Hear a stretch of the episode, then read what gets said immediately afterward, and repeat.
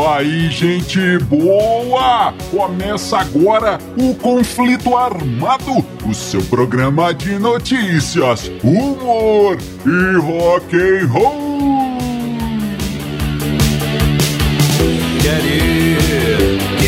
E vamos para as manchetes de hoje. Como foi gravada a bateria de Stairway to Heaven? Dio, de Purple e muita bebedeira. Ninguém mais conhece o Mick Jagger. Tudo isso e muito mais no conflito armado que começa agora. Eu sou Bob Macieira e aqui comigo no estúdio o meu arquirrival e melhor amigo Crânio. Tudo bem, Crânio? Tudo bem, Bob? Saudações, caros ouvintes. Tamo junto no rock! Tamo junto no rock, Crânio. E sem mais delongas, vamos ao nosso primeiro assunto.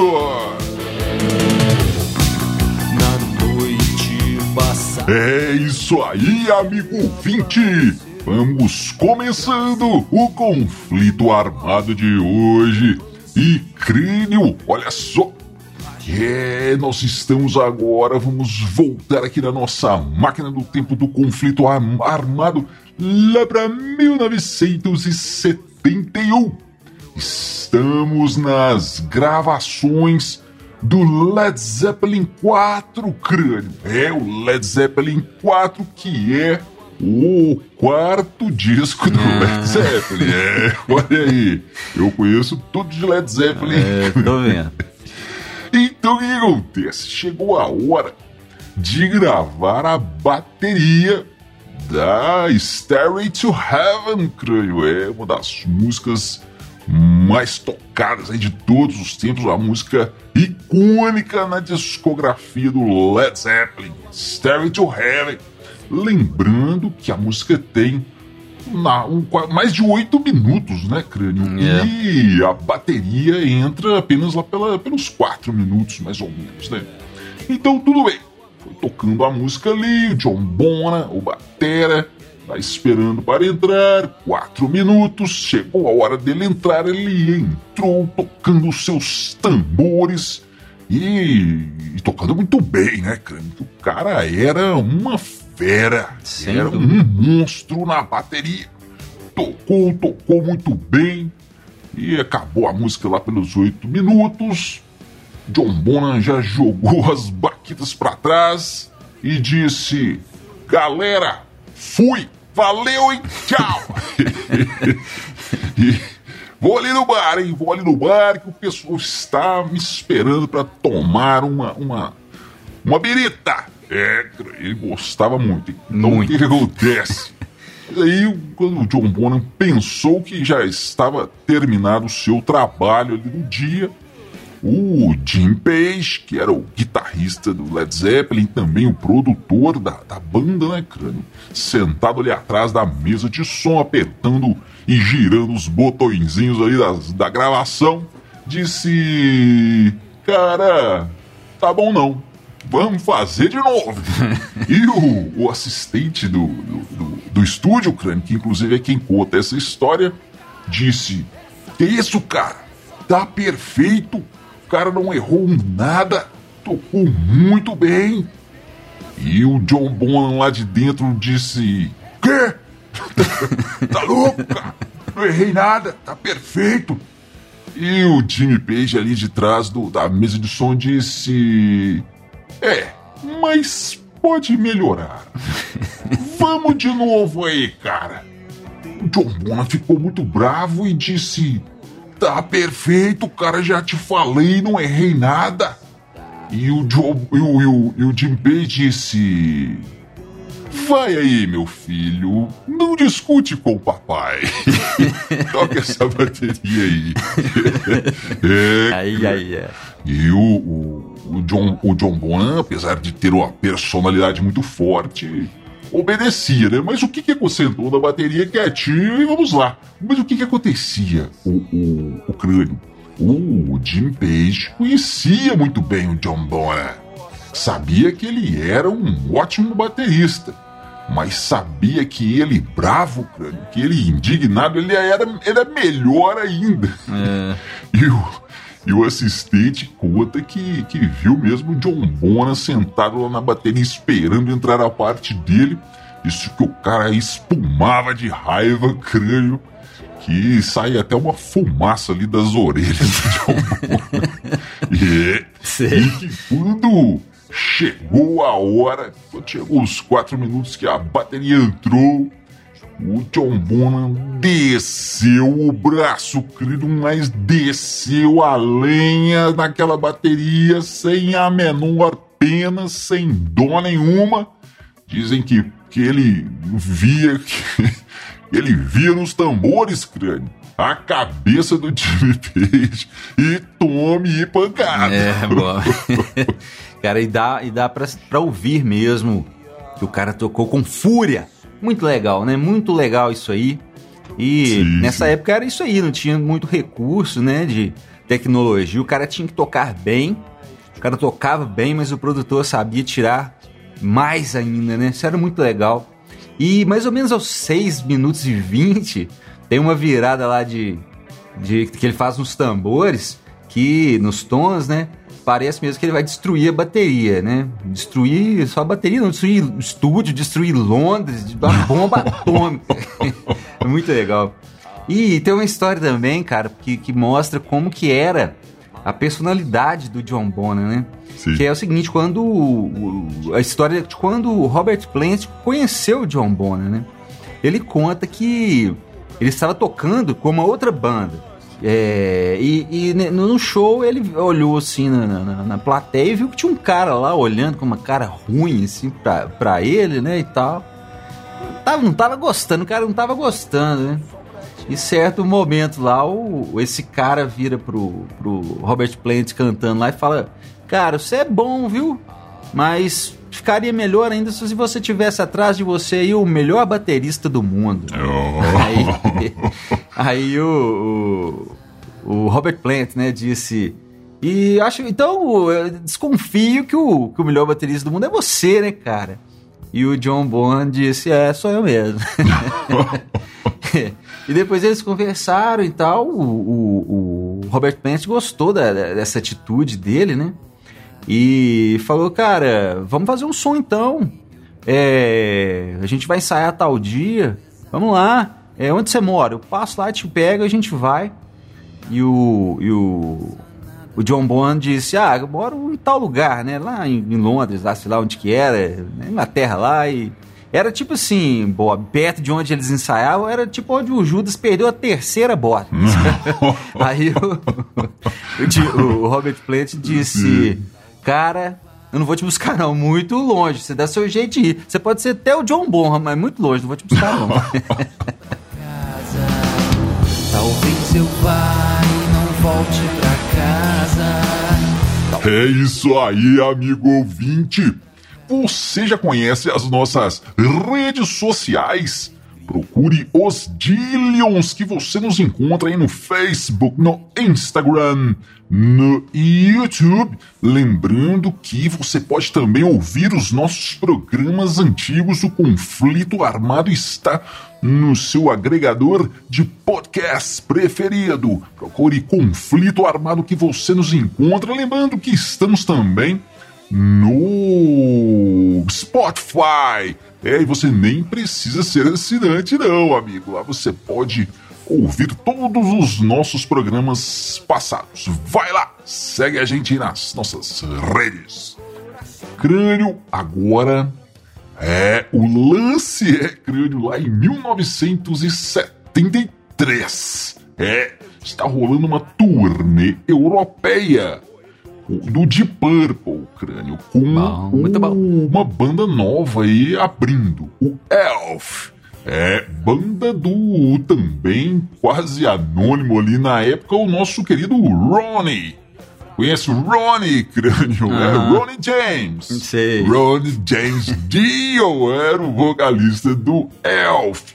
Os caras estavam felizes ali na sua primeira turnê é, pela Europa, acabado de, acabado de assinar com uma gravadora e abrindo ali para os seus ídolos, os caras do Deep Purple. Olha só, tudo na maior maravilha, cara. Então, lá na Inglaterra, rolou uma, uma festinha. Logo ali no começo da turnê, rolou uma festinha para comemorar um disco de ouro que o Deep Purple havia acabado de ganhar. Então a festa estava ali, o pessoal do Deep Purple, obviamente, o pessoal do Elf, as equipes das bandas e tal. E rolou o crânio, o Dio conta que rolou um imenso banquete. E os caras comeram à vontade, fizeram a festa ali, até que lá pelas tantas, crânio, o pessoal do Deep Purple foi embora, foi para, o, para suas suítes no hotel. Cada um do Deep Purple ali com uma enorme suíte. E os caras do Elf também tinham um quarto um quarto para todo mundo. Mas, como eu disse, eles estavam felizes. Primeira turnê europeia, tudo estava ótimo. Crânio. E, mas os caras continuaram ali no bar, bebendo e tal, até que chegou às 11 horas. O dono do bar disse: É, galera, agora é hora de fechar e tal. E pôs todo mundo pra fora, crânio. Lá os pubs fecham às 11 horas. Olha aí. Uhum. E, pô, os caras disseram, né? Agora que está ficando bom, que coisa, que chatice e tal. E lembrando que estava os caras do Elf, a equipe do Deep Purple e a equipe do Elf também, né, cara?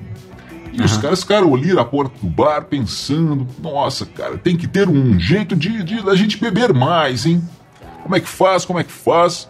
E aí o Dio disse: galera, o bar ainda está ali está fechado, mas ainda está ali. Resultado, crânio. O resultado óbvio, os caras arrombaram o bar. e ficaram lá bebendo e se divertindo, se esbaldando. Imagina, crânio, o bar sem dono, hein? Olha É um sonho, cara. E beberam o tanto que eles quiseram e ainda levaram bebida para o para Eu ia dizer os quartos, crânio, mas era um só. Era um então só. levaram bebida para o quarto. E continuaram a festa no, no hotel até as quatro da manhã, mais ou menos, quando alguém teve uma ótima ideia. Uma ideia digna de rockstars, crânio. Que é o quê? Aliás, todo rockstar tem que fazer isso em algum, algum momento da vida, hein? Hum. E é sair bêbado, pelado, correndo pelo hotel.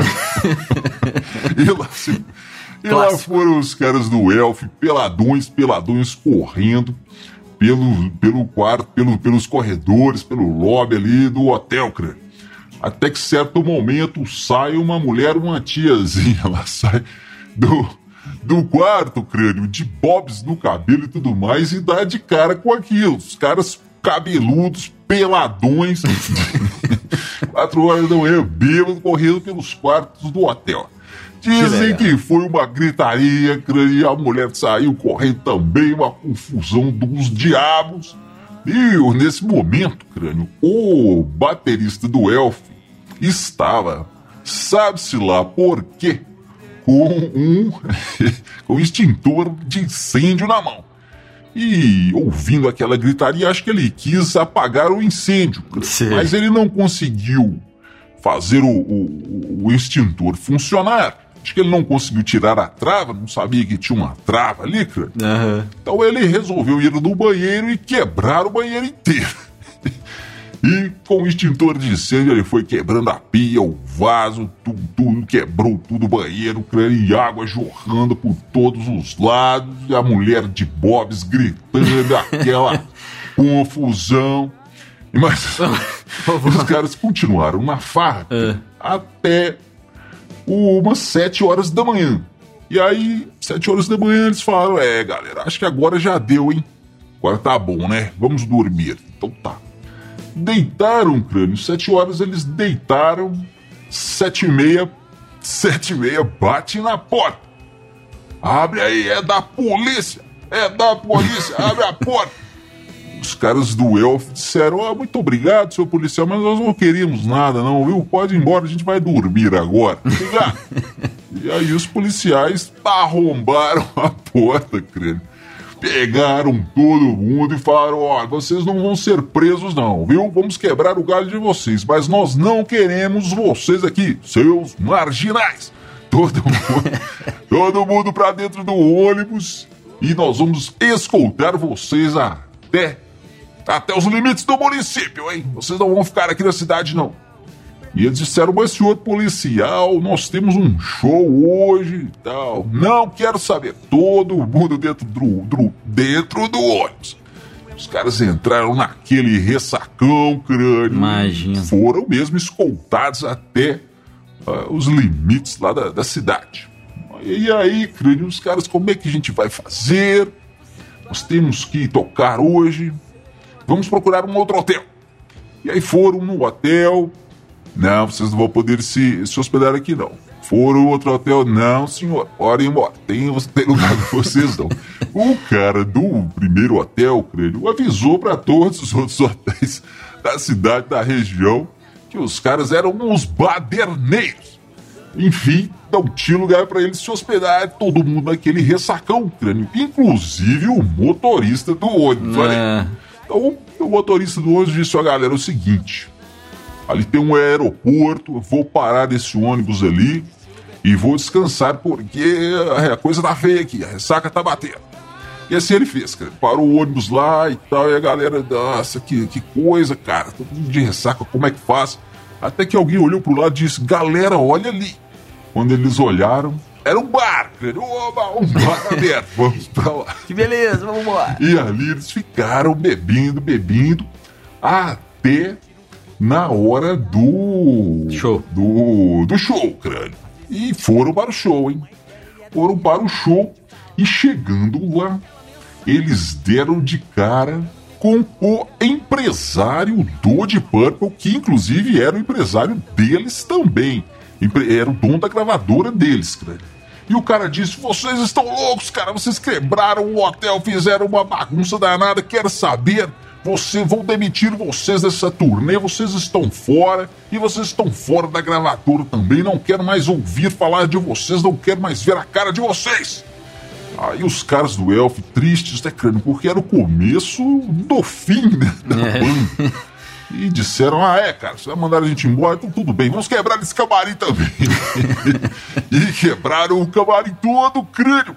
E nesse momento entra, entra no, no, no no, no camarim o Hit Blackmore. Era o chefão ali do Deep Purple, né? Lembrando que o empresário era o dono da gravadora, que era a gravadora do Deep Purple, a Purple Records, uhum. que tinha contratado o Elf. E o Hit Blackmore disse: Galera, vocês são demais. Essa quebradeira que vocês arrumaram nos deu uma ótima publicidade. O show está cheio, a turnê está vendendo. Vocês são demais, cara. Parabéns. e nesse momento, o crânio. Ah. O, o, o empresário civil diz: É isso aí, rapazes. Continuem assim. Bob, bons tempos, cara. Por isso que o rock and roll funcionava, né? Era a banda quebrando tudo nos palcos e fora. Sim. E o empresário ali que era o cara que se preocupava com a grana, com os shows lotados, não importa o que fosse preciso para que isso acontecesse, né? Por isso que funcionava. Se fosse hoje, olha só, eles iam tomar um processo da, da senhorinha lá por, por ter traumatizado ela. O, os caras iam ser internados por alcoolismo o vandalismo, né, no bar, quebraram, invadiram o bar. O motorista bêbado, que absurdo. E quer dizer, não pode fazer mais nada, cara. Assim, por isso que o rock tá desse jeito, porque sem essas coisas aí, não dá para ter rock and roll, Bob. Não dá. Eu me preparo. É, crânio, e essa história agora, hein, aconteceu há poucos dias atrás. Como todo mundo sabe, os Rolling Stones estão em turnê pelos Estados Unidos. E, e é a primeira turnê depois da, da, da morte de Charlie Watts. Então o que, que acontece? O, o, Mick Jagger resolveu dar um rolê, cara. Saiu lá para tomar uma cervejinha uhum. num bar lá em Charlotte, na Carolina do Norte, cara. E ele chegou no bar, pegou uma cerveja, e ficou ali bebendo, inclusive tirou uma foto e colocou no, no, no, no Twitter, crânio. E ninguém reconheceu o cara. Tem o Mick Jagger ali no Thirsty Beaver, que é o, o, o castor sedento, crânio, tomando sua cerveja ali tranquilamente, o pessoal em volta, e ninguém reconheceu o cara. Pois é. Detalhe, os ah. Rolling Stones iam tocar no outro dia da cidade. Ô, Bob. Que que é ô, isso? Ô, Bob, e interessante é o seguinte, o, o, pessoal até perguntou pro dono do bar, né, e, cara, é... Pois é, o Mick Jagger teve aqui, ninguém reconheceu, e o mais interessante é que os caras que estão do lado dele ali, eu conheço pessoal que frequenta aqui há muito tempo, eles estavam com o ingresso do show, ingresso coisa. do show do outro dia e não, não viram o cara ali do lado. E o Mick Jagger, né, cara? Não é um cara assim que né, passa desapercebido. Mas sei lá, viu, Bob? É uma coisa dessas novas gerações, né? Os caras estão mais preocupados com tirar selfie do que ver o que, que tá atrás deles, né? Às vezes é. o cara até tirou uma selfie com o ingresso do, do show numa mão e o Mick Jagger aparecendo atrás e não viu, né? Não, é sinal dos tempos, cara. Todo mundo preocupado mais consigo mesmo do que com o entorno. Olha aí. Oh, oh, olha aí, crânio. E amigo ouvinte, você fica agora com mais uma banda aqui da Dillion Records. Você fica com nova Overdrive Machine e a música O Futuro Elétrico, que você encontra em todas as plataformas de streaming. Nos vemos no próximo conflito armado. Valeu, valeu, valeu!